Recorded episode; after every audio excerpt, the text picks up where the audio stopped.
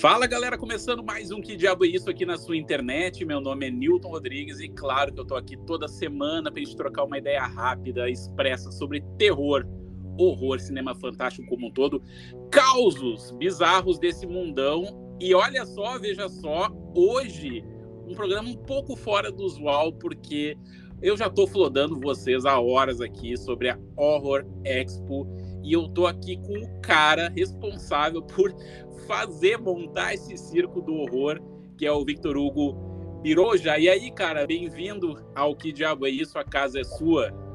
Ei, Newton, tudo bom, cara? Beleza, obrigado pelo, por aceitar o convite. Fica à vontade aí, prometo que não vai doer. Maravilha, meu amigo. Obrigado pelo espaço. Capaz, cara. Cara, eu acho que assim, ó, a primeira coisa de tudo, né? Parabenizar pelo evento que acabou, acabou de acabar, acho que está na ressaca ainda do, da Horror Expo, dos shows e tudo mais. Foi um evento muito legal. E para começar, cara, queria te perguntar assim, ó, como é que surgiu a ideia da Horror Expo? Como é que é fazer um evento de terror no Brasil? Brasil que a gente sabe, né, um país conservador, repleto de preconceito. Como é que foi essa jornada até chegar? A gente está aqui na terceira edição, né, da, da Horror Expo, segunda é segunda presencial. A segunda presencial. Claro. Exato. Como é que foi essa jornada até 2023? Cara, foi uma loucura. Eu eu sempre fui apaixonado pela cultura do horror desde criança, sabe? Chuck, Jason, Freddy Krueger, essas coisas todas. E eu via que o Brasil tinha eventos fortes de entretenimento, como a CCXP, a Brasil Game Show, mas não tinha nenhum evento de porte focado 100% em horror. Uhum. E horror eu queria algo que pudesse reunir todas as tribos, sabe? Que pegasse música, que pegasse literatura, que pegasse cinema, entretenimento como um todo. E eu sentia essa falta, comecei a pesquisar os eventos internacionais, Monster Palooza, Spook, e eu fui para um evento em Hong Kong no Halloween por outro motivo de um outro negócio e peguei um, os dias de férias lá e fui para um parque temático e assim, todo mundo caracterizado com música, com experiências e tudo. Eu falei, puxa, o Brasil tinha que ter alguma coisa assim. Uhum. E aí voltei, comecei a, a estudar o mercado, fazer um, um, planejamento todo. Foram 18 meses exaustivos até chegar no que foi a primeira Horror Expo. E, a, e, e, essa jornada toda começou então antes de. Foi que ano começou essa tua, essa tua viagem? Foi que ano? Cara, essa viagem foi 2017, a primeira Horror Expo foi outubro de 19. Nossa, foi longo o trajeto, né, até a primeira edição. É, até entender onde, onde eu ia pisar. Sim. e não é nada fácil, né? É, cara, é, é, uma loucura porque, assim, você precisa convencer público a vir até o evento. Você Sim. precisa convencer as, as atrações a participarem, juntar a imprensa. Tinha muita imprensa que surgiu pós-Horror Expo, imprensa especializada, inclusive. Uhum e aí a cultura de Halloween era algo que estava crescendo, que hoje é muito mais forte do que naquela época. E é um país extremamente religioso também. Então tem muito preconceito por parte de alguns patrocinadores de falar assim: será que horror tem sentido para mim e tudo, sabe? Então Sim. foi uma jornada pesada. A gente conseguiu realizar um evento de porte em 19, aprendi muito. Uhum. E aí na sequência veio a pandemia, né? Aí, aí fudeu tudo, né? Uhum. Na pandemia, qual que era o, o, grande desafio? Era assim, como é que eu conseguia garantir um evento com segurança e ninguém sabia, cara, como resolver essa, é, é, essa situação, né? Que treta. É, e aí, na altura, eu fecho uma parceria com o TikTok no Brasil e eu crio a Horror Expo Live. Então, foi uma semana de evento, 57 entrevistas ao vivo. A gente, assim, minto, 57 entrevistas, uma parte ao vivo, outra parte foi, foi pré-gravada porque a gente tinha a questão do fuso horário com, com alguns artistas internacionais, principalmente Europa, sabe? Uhum. A gente teve meet and greet, por exemplo, com a banda Épica para 400 pessoas numa sala Zoom, cara. Foi um negócio muito especial, Nossa, muito diferente. Cara. Que louco. Um... foi, foi muito, muito especial. Eu fiz entrevistas com o Dark Stoker, que é o tataraneto do Bram Stoker, contando sobre o legado do, do Drácula e tudo. Foi, foi muito Sim. forte. Bah, que demais. E aí, a gente atingiu uma audiência de 230 mil pessoas online. Uhum. Então me surpreendeu bastante, sabe? E aí e... todo mundo falava, puxa, a volta da Horror Expo, a volta da Horror Expo. E aí nesse pós-pandemia, a gente fecha uma parceria com o festival alemão Summer Breeze. Em abril desse ano, a gente fez uma Horror Expo Experience, uma, uma edição pocket da Horror Expo, e a partir de lá já veio com tudo, pra, porque foi essa, essa Horror Expo agora no, no início de novembro. Legal. E, Victor, então tu acha que a, por mais bizarro que isso possa parecer, a pandemia então te ensinou algumas coisas, né, no sentido de, de fazer um evento, se virar nos 30 aí para para manter de pé então a, a Horror Expo, né? Muito, cara, a, a pandemia para mim foi uma maldição e uma bênção, costumo dizer. E para todo mundo, né? Porque a, a, gente se acostuma como executivo a falar, cara, não tenho tempo para nada. Uhum. E aí de repente todo mundo tinha bastante tempo. Sim. E aí foi aquele momento que você passa a prestar atenção na família, passa a prestar atenção nos contatos, nos relacionamentos, e, vê, e, e a gente viu assim como cada um ajudou o outro, sabe? Uhum. Como, como todo mundo teve que se reinventar como, como empresas também, né? Porque, cara, 70% da nossa operação é nos eventos. De repente não tem evento. Sim. E aí você fala assim, tá, o que, que eu faço agora? E, e você não tinha uma previsão de quando ia acontecer, né? Claro, claro. Então foi uma transformação interessante, né? E eu imagino a estrutura material para manter isso de pé, né, cara? Servidores e tudo mais, porque tinha, tinha que estar. Tá, passar que, pelo menos aquela sensação de normalidade, entre aspas, né? Que o evento tá, tá rolando ali. É uma mini operação de televisão, na verdade. Sim, sim. Que doideira, cara. E, e cara, assim, ó, e tu falou ali, né, que é, tem, tem desafios, né, tudo mais. E, e o Brasil, por ser ah, um, Brasil, um país conservador e tudo mais, tu, tu sentiu um pouco de resistência, assim, em relação uh, ao público, à mídia mais tradicional, em relação ao Horror Expo? Ou nesse, nessa curta história da Horror Expo, tu já se sente bem à vontade, já dá para dizer assim, não, acho que todo mundo uh, recebeu de braços abertos a Horror Expo, assim, como é que foi isso? No começo não, cara, foi bem difícil, foi bem difícil mesmo. Eu, eu, eu, eu visitei pessoalmente todos, Uhum. E assim, nessa Horror Expo, eu falo com todos os patrocinadores, expositores, desde os estandes até as mesas. Então, todo mundo me conhece pessoalmente. E eu gosto de, de deixar claro para todo mundo o que, que é o nosso evento. Porque um evento só funciona se todo mundo interagir, se todo mundo entender a proposta e todo mundo participar, sabe? Sim. Então, assim, eu gosto de, de ter é, essa participação com todos, inclusive com a imprensa, falei com você e tudo, para para que todo mundo se sinta como parte dessa grande família, porque ele, a Horror Expo só existe se for assim. Sim, de outra perfeito. forma é impossível. Eu, eu, não posso fazer um evento frio. Sim. Sabe? E você viu, tinha crianças, tem, tem gente de todas as idades, veio gente do Brasil inteiro. Então, assim, o que, que, que, acontecia no início? O que, que eu percebi? Empresas de grande porte olhavam e falavam assim: não, mas é um evento de terror. Tem gente que, que falava assim: não, mas religiosamente é complicado porque eu sou cristão. Eu falava, cara, não é complicado Inclusive, a Bíblia tem um dos livros mais fortes do terror que se chama Apocalipse. É verdade. É. E eu, eu, explicava para ele, gente, isso aqui é um evento de entretenimento. É.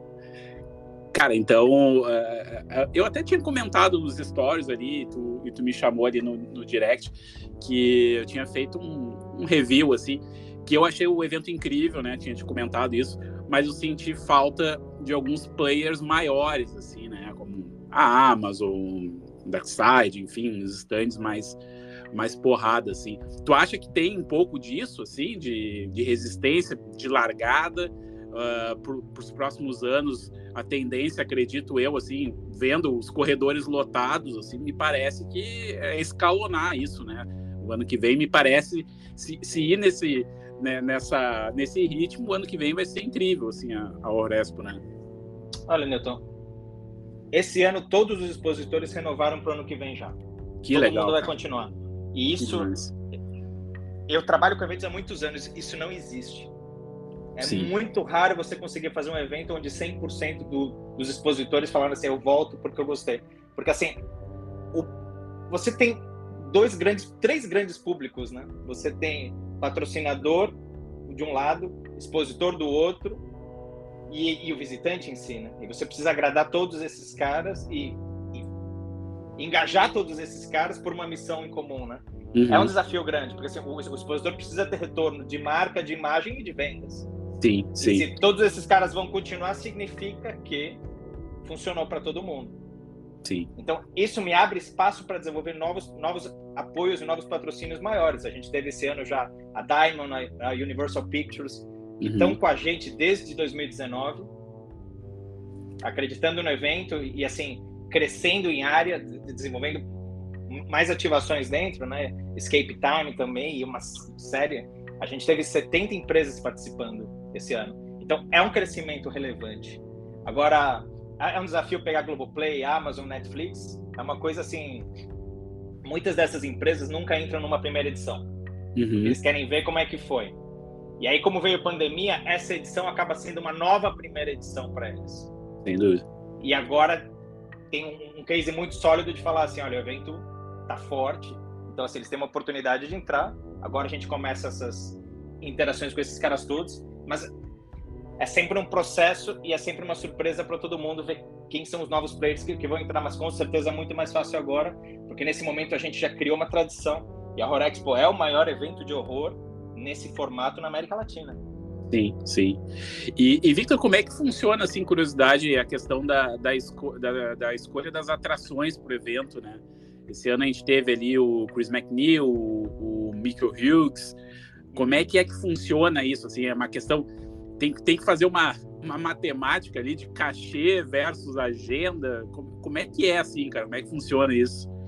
Cara, esse ano foi um desafio terrível pra gente, porque teve a, a greve dos roteiristas e a greve dos atores no, no ah, verdade. Sim. E eles não podiam fazer nenhuma, nenhuma ação de marketing enquanto a greve acontecesse. Ah, Jesus.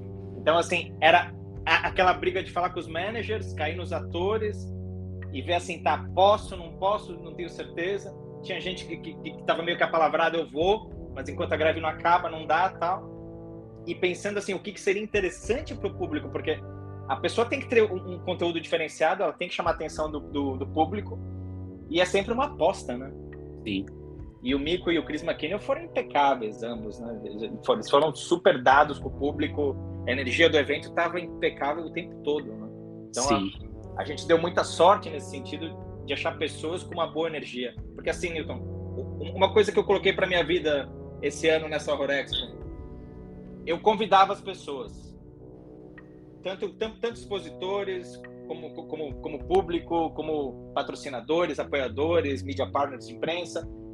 Eu falava, olha, o evento é isso. Se a uhum. pessoa falasse, ah, não tenho certeza, tal, cara, não precisa vir. Sim, sim. Eu resolvi muito rápido isso assim eu tô numa fase da minha vida que eu não quero ficar convencendo. Uhum. Eu falei, o evento é esse, a data é essa, o investimento é tanto para você ter um stand, eu, pra, eu criei mesas pra, com valores acessíveis para o pessoal também, porque eu entendo a economia do país e, e, tudo. Eu falei assim, isso é o que a gente consegue. Te interessa? Sim. Não te interessa? Não? Então, boa, próximo. Sabe? Esquema Sim. Tinder, assim. Uhum. Vai para esquerda, vai para direita, mas não, não fico nesse, ah, não, cara, não vem que vai ser, cara, tô fora. Isso, por mais bizarro que pareça, criou uma energia muito boa porque todo mundo que estava lá são pessoas que realmente queriam estar tá lá. Sim. E outra, né, Vitor, tem, tem que ver a questão também da, dos dinheiros aí, né? Não é. é. é eu, eu, conversei com muita gente lá e muita gente falando assim: por que, que não veio o Del Toro? Por que, que não veio o Bruce Campbell? Daí eu, cara, acho que vocês não estão entendendo, né? Como é que funciona a coisa, né? E... Bruce Campbell custa 50 mil dólares. Bah, 250 mil reais, praticamente, 300 mil reais. Ah, Imagina? É. É por, é por isso que não veio. É. é bem Vocês simples. Che... Vocês chegaram a, a abordar ele para vir? Em 2019, eu cheguei a fazer uma oferta formal. O problema é que, assim, o, o dólar não ajuda, né? Sim. O câmbio é muito pesado. E são pessoas que, assim, além dos cachês, você tem um custo alto de passagens e, e eles, eles, eles, eles demandam uma equipe especial um nível de hotel, um nível de segurança. Eu tive atores que, pediam segurança armada, carro Isso. blindado, porque os caras nunca vieram para o Brasil e tem receio, né? E aí você uhum. coloca e fala assim, cara, não é nosso momento e nem nossa capacidade financeira para fazer algo desse porte nesse momento. Então, assim, é um crescimento gradativo, né? Sim, claro. Não, e, e, e nada impede daqui para o ano que vem, daqui para os próximos, a gente vai, conforme o evento vai escalonando, as atrações também vão ficando mais maiores, é. né? Tem, muito isso. evento que, que os estúdios de cinema entram com esse apoio de, desse patrocínio, porque o que acontece? Quando você tem uma empresa que tem uma série, por exemplo, e aí pode ser um, um desses distribuidores de streaming. Uhum. Esses caras têm, têm no contrato que eles têm que fazer aparições de marketing. E aí Sim. esses caras não, não cobram cachê. Uhum. Aí você consegue trazer eles pelo custo da passagem, a logística toda e tal. Então, tendo o apoio desses estúdios, acaba ficando muito mais simples esse, esse Ah, sim, sim. Agora, se for pagar cachê cheio com tudo, tem operações que passam de 100 mil dólares. Tá, e você fala, são, são meio milhão de reais, fora passagem, hospedagem e uma passagem de primeira classe dos Estados Unidos para cá é 40 mil reais. Tá doido, cara. Não, Imagina daí... fazer três dessas e fica, fica inviável, porque aí os ingressos teriam que custar 500 reais. Sim. E eu não quero isso. Eu quero. A gente trabalha com um preço médio de 100 reais. Isso foi a, a realidade de 2023, né? Uhum. E aí você consegue fazer um, um valor acessível para o público pra, por tudo que a gente entregou, né? Porque você tinha bandas, tinha as, as atrações, tinha as atividades todas, as experiências. Então, eu julgo que, que é um valor acessível para as pessoas. Agora, para trazer, por exemplo, um Robert Englund, eu teria que trabalhar com ingressos de 400 a 500 reais e fica inviável porque eu deixo o evento elitizado demais e não é a proposta da Rorex. Sim. E, e, cara, tu estava me falando agora em, em off aqui da, da, do Summer Breeze, né, que vai ter um pocket da Horror Expo lá. Conta aí um pouquinho pra gente como, o que, que tem de novidade, assim, é, agora os próximos meses, próximos... É, é, próximos meses, né? E para se já tem alguma coisa já engatilhada para a edição 2024 aí que tu possa nos adiantar para nossa audiência. A gente tem alguns spoilers, já que eu... Opa, gosto. O Summer Breeze vai ser em abril. Esse ano são, são três dias. Né? O evento tá, vai ser 26, 27 e 28 de abril no Memorial da América Latina. A gente vai ter um labirinto mais forte, com mais atores e lá, e algumas experiências que eu não posso abrir isso ainda, mas uhum. vai ser bem legal. E fica interessante porque, assim, é um festival com mais de 40 bandas, né? Sim.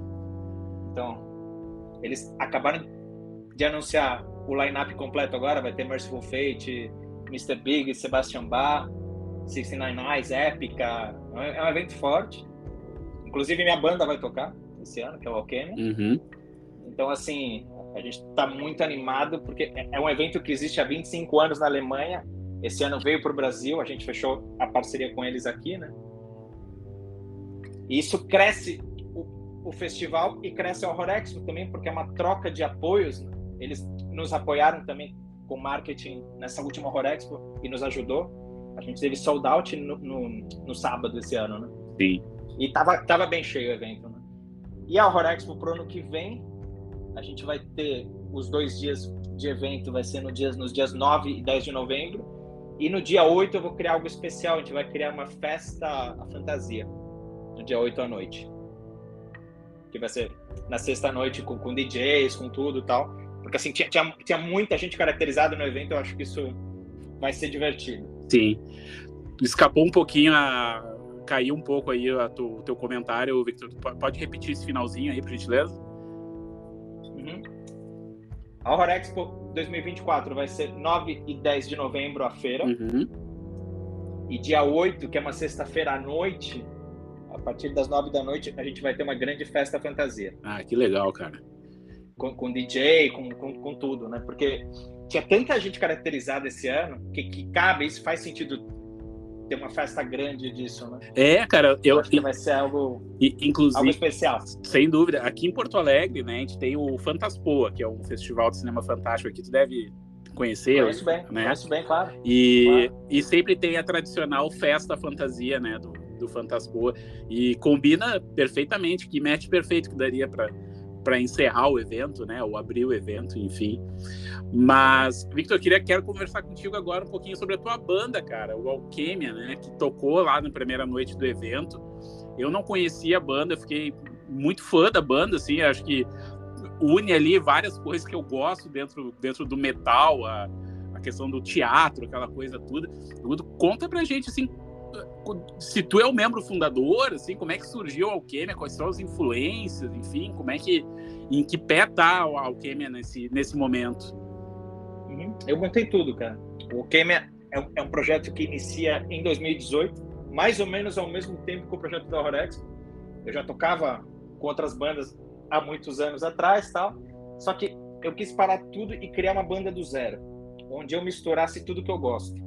Então, assim, o alquimia, como o nome diz, alquimia é uma mistura de, de, de coisas para você chegar em, em, um objetivo comum. Então, imagina um caldeirão onde eu coloco várias referências musicais e eu, apaixonado por terror, eu, eu coloco é, é, essa vertente das trilhas sonoras de horror clássico que, que tem tanto peso na, no cinema de horror e no cinema fantástico, misturando com heavy metal, com, com death metal, com black metal, e por isso que eu denomino a banda de horror metal. Eu sou compositor de todas as músicas. Uhum. Eu escrevi 103 músicas para escolher as 10 melhores músicas que entraram no primeiro álbum. E aí eu juntei uma banda comigo, onde eu falei, galera, o esqueleto é isso, e cada um podia colocar suas influências na música também. E a partir daí a gente foi para um estúdio grande e, a gente gravou tudo, né? Sim. O Alchemia, a gente fechou um contrato com a Wormhole Death, que é uma gravadora italiana. Ele foi lançado em 21 na Itália e em 22 no Japão. E a gente já fez turnês pela Europa e pela América Latina. E agora a gente está em produção do segundo álbum. Que show, cara. E, e a banda é, é brasileira total ou, ou, é do mundo? É brasileira. Eu, eu, eu tô há um ano morando na Alemanha. Uhum. Eu vim para fazer a Horror Expo agora e, e, volto na terça agora já. Legal. Porque assim, o, eu fui para lá para desenvolver mais o Alquimia pela Europa, porque, é, cara, é um, é um universo gigantesco ali para para esse gênero musical. Né? Pois é, cara, é isso que eu ia te dizer. Eu me lembro que tu tinha conversa, conversado comigo que tu estava indo para a Alemanha, que tu mora lá, né? Então essa tua mudança foi em função da banda. Sim, sim. Tá. Para desenvolver a banda por lá e desenvolver também a Horror Expo pela Europa. Show. E, cara, e como é que tu vê, assim, o cenário do, do rock metal? Cara, é, é, a gente ouve falar, assim, assim, o, coisas horríveis do cenário metal aqui no Brasil. Inclusive, antes de falar contigo, eu estava escutando a, a live do, do Hugo Mariucci, né? E ele estava chorando, praticamente, ele chorando literalmente, assim, sobre que ele passou quatro dias num evento e vendeu 50 CDs, uma coisa assim, para um cara que tem 40 anos, uma coisa absurda, né? 40 anos de carreira. Como é que tu vê, assim, essa diferença, assim, do, do cenário para cá, se realmente para novas bandas o cenário é árido, né? Assim, é uma coisa realmente muito dificultosa e, e a saída é o aeroporto mesmo, né? Para quem quiser uh, trilhar esse caminho do, do rock metal aí. Cara, música como um todo é um desafio enorme porque assim não existem mais aquelas gravadoras que investem milhões e bilhões para você ter ter destaque. É, é, é muito difícil para você conseguir entrar abrindo um Metallica da vida que te dê visibilidade e tal. Uhum. Como, por exemplo, o, o Ghost conseguiu isso, né? Você precisa de um, de um investimento em marketing muito brutal e, e cada vez mais é impossível, principalmente para uma banda da América Latina. Então, assim, pela Europa, eu vejo que tem mercado. O que eu percebo, para você viver de música, você tem que fazer várias coisas em paralelo relacionadas ao universo da música. Eu tenho muitos amigos que, com, com, com bandas de, de, de, médio porte e tal, que, que dão aula também, ou que são produtores musicais, que fazem algumas outras coisas. Tem outras pessoas que precisam ter empregos em paralelo. Eu sou empresário também, então eu, eu consegui investir no Alquimia para desenvolver a banda, para conseguir ter alguma visibilidade e, e, é um caminho longo. A nossa banda é relativamente nova, né? Estou falando assim, o início da banda foi 18, então são pouquíssimos anos ainda, é uma banda bebê. O Hugo tem uma carreira de sucesso de anos e anos e anos. Mas é, é, uma, é uma guerra enorme, cara. É um mercado restrito, super de nicho. Antes você tinha uma receita forte de, de, de merchandising, de CDs. Hoje as bandas dependem muito disso ainda. Dependem de vender camiseta. Os cachês de shows são complicados. É uma coisa assim, depende muito do momento da banda, claro, né? do desenvolvimento de, de, base de fãs e tudo, mas assim, é um caminho, é como esse DC fala, né? It's a long way to the top if you want to rock and roll. Isso continua em todas as áreas, mas na música é ainda mais mais desafiador porque o talento é padrão, tem que ser bom. Tipo, o nível é altíssimo para todas as bandas nessa guerra e você ainda precisa de uma fortuna em, em, grana, em marketing, em exposição.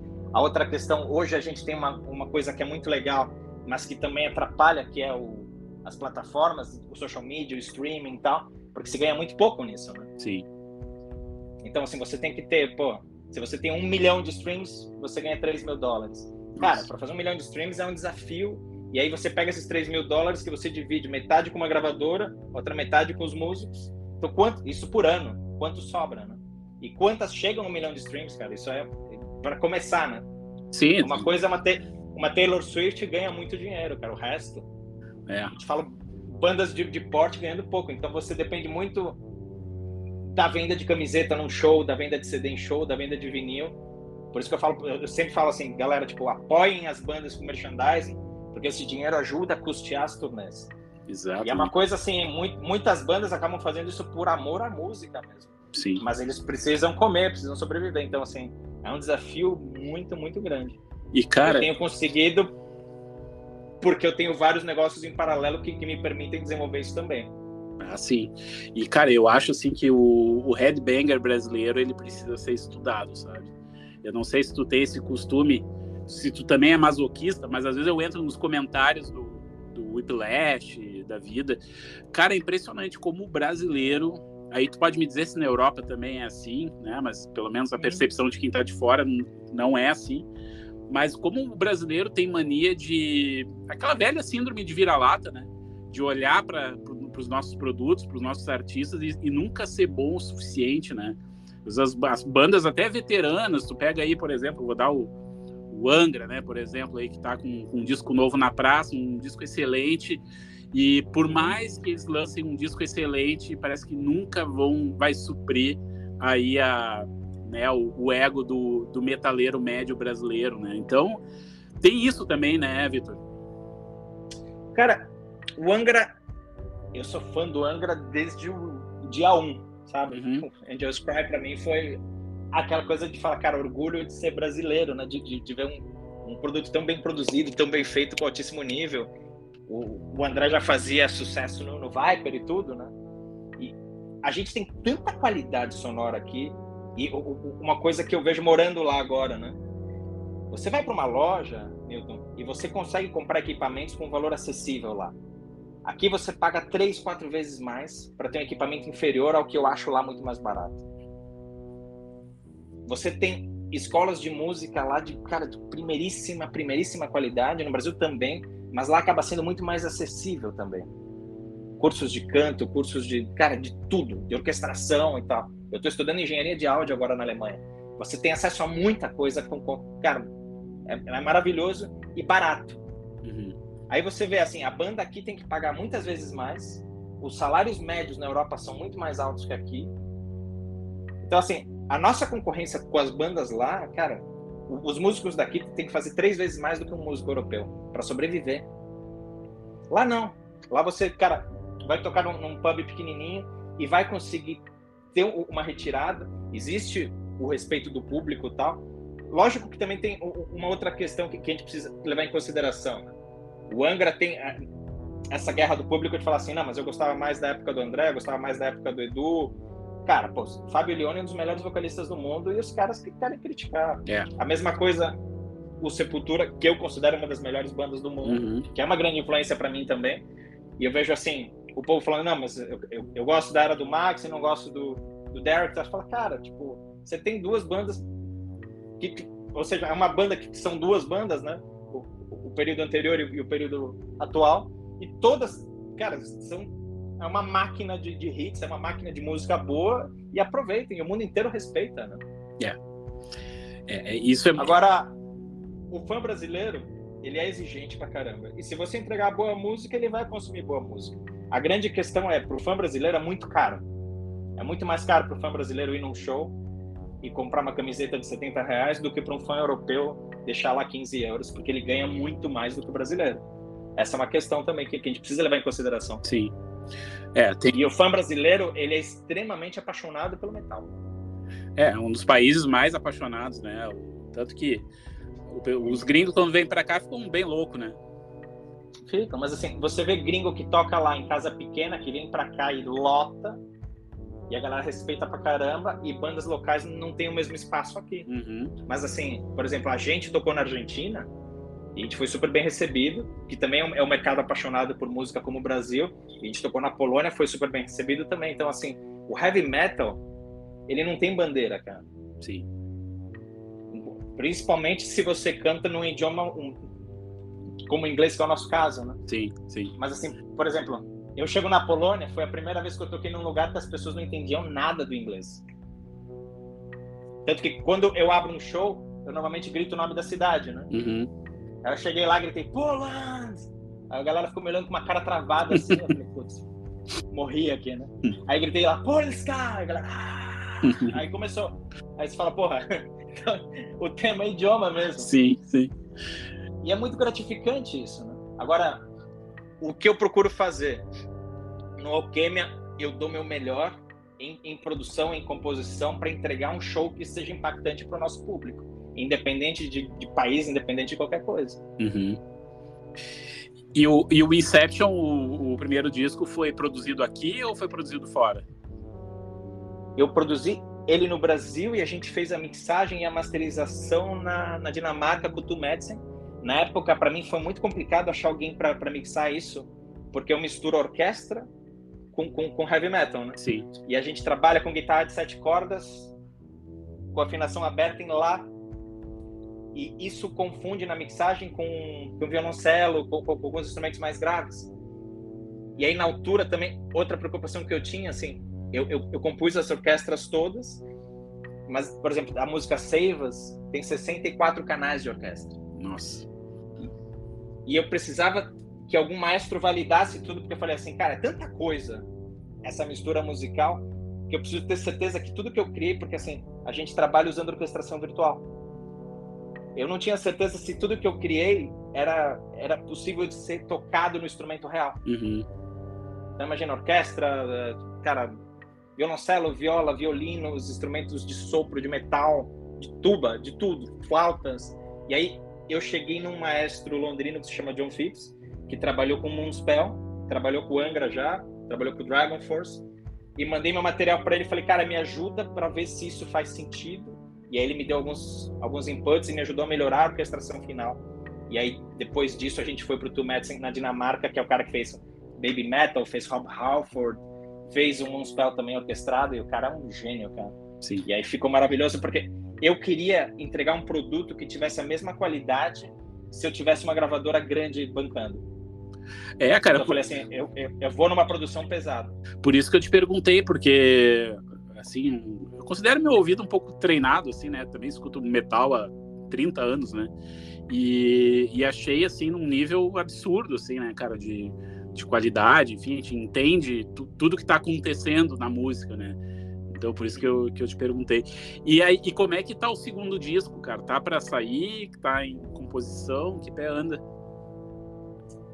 A gente tá com 66 músicas compostas. Nossa. E, e votando para separar as 10 melhores agora. Agora eu volto para a Alemanha na terça. Então, é, é, essas próximas três semanas eu fico em imersão nisso. A gente parou a produção lá justamente para vir para cá, fazer a, a Horror Expo e alguns shows e voltar para lá agora para repensar tudo, sabe? Uhum. Aí eu, eu meio que, que, pego uma página em branco, jogo tudo ali, falo assim, tá, gosto, gosto, gosto, gosto, e, e vou acabar compondo umas quatro músicas extras ali e falar, isso vai ser o disco, tá bom. Vai lançar para ano que vem. 2024, então, sai o. 24. 24. Legal, cara. Victor, quero te agradecer por esse espaço aqui, ter aceitado. Eu sei que tá, tá na correria, tá para voltar para a Alemanha. Se quiser deixar um, um recado aí, um abraço para os ouvintes. Ah, o espaço é, é teu. pessoal que... Obrigado, Newton. Eu, eu, sou muito fã do teu canal, cara. Obrigado, cara. Eu sigo ele faz, faz tempo, faz tempo. Por isso que eu te escrevi na altura, falei, cara, você tem que estar no evento de alguma forma. não é possível, porque assim, quis unir todos os nossos amigos da família do horror nesse evento, né? Eu acho que a gente conseguiu cumprir essa missão e foi legal ver vocês, ver o, o canal Assombrado, ver o pessoal do Jetro, todo mundo, porque assim, a gente tem uma missão dura que é mostrar esse universo para todo mundo, né? Sim. E o horror é uma família apaixonada. Né? Eu precisava disso. Eu precisava de todo mundo lá. Falar assim, não pode faltar ninguém. E a gente conseguiu fazer isso. Agora, por ano que vem, vai, vai ser maior ainda. Né? Então, a gente vai abrir as vendas agora na semana que vem para Horror 2024. E pouco a pouco vamos soltar os novos convidados. Possivelmente a gente traga um dos atores que, que fez Chuck. Olha aí. Então, vai, vai, vai, vai ser um evento legal. Vai ser um evento legal. Eu não posso abrir nomes ainda Claro. porque a gente está em, Em negociações ainda. em negociações para não gerar frustração, mas um Sim. dos caras de, de Chuck está sendo bem sondado e deve, deve dar certo. E vai ser um evento especial. Que demais, cara. De minha parte, cara, eu só tenho a agradecer. Eu me senti muito acolhido no evento. Até con- conversei com, com o Geto lá, com o pessoal. Eu tive meus dias de Anitta, né, Victor? Passava pelos corredores, tudo é É. Anitta. Deu assim, vamos tirar uma fotinho? Vamos, vamos tirar uma fotinho. cara, foi demais, cara. Então, ano que vem, pode contar com a gente aí, que, que vai ser mais especial ainda. Maravilha, meu amigo. Obrigado pelo apoio. Obrigado, Obrigado. pela força. Valeu, cara. Abração, então. Tchau, tchau. Abraço. Então tá aí, pessoal. O Vitor do o nosso querido Vitor da Horror Expo também aqui, o vocalista, né, o mentor da Alquêmia. Papo bem legal. E vamos todo mundo junto de novo, né, na Horror Expo 2024, que tem muita coisa legal para acontecer. Beleza, turma? Não esqueçam de compartilhar o programa, seguir aquelas coisas normais e tradicionais que eu sempre falo por aqui. Até semana que vem, então. Ótimos filmes, boas leituras. Tchau, tchau.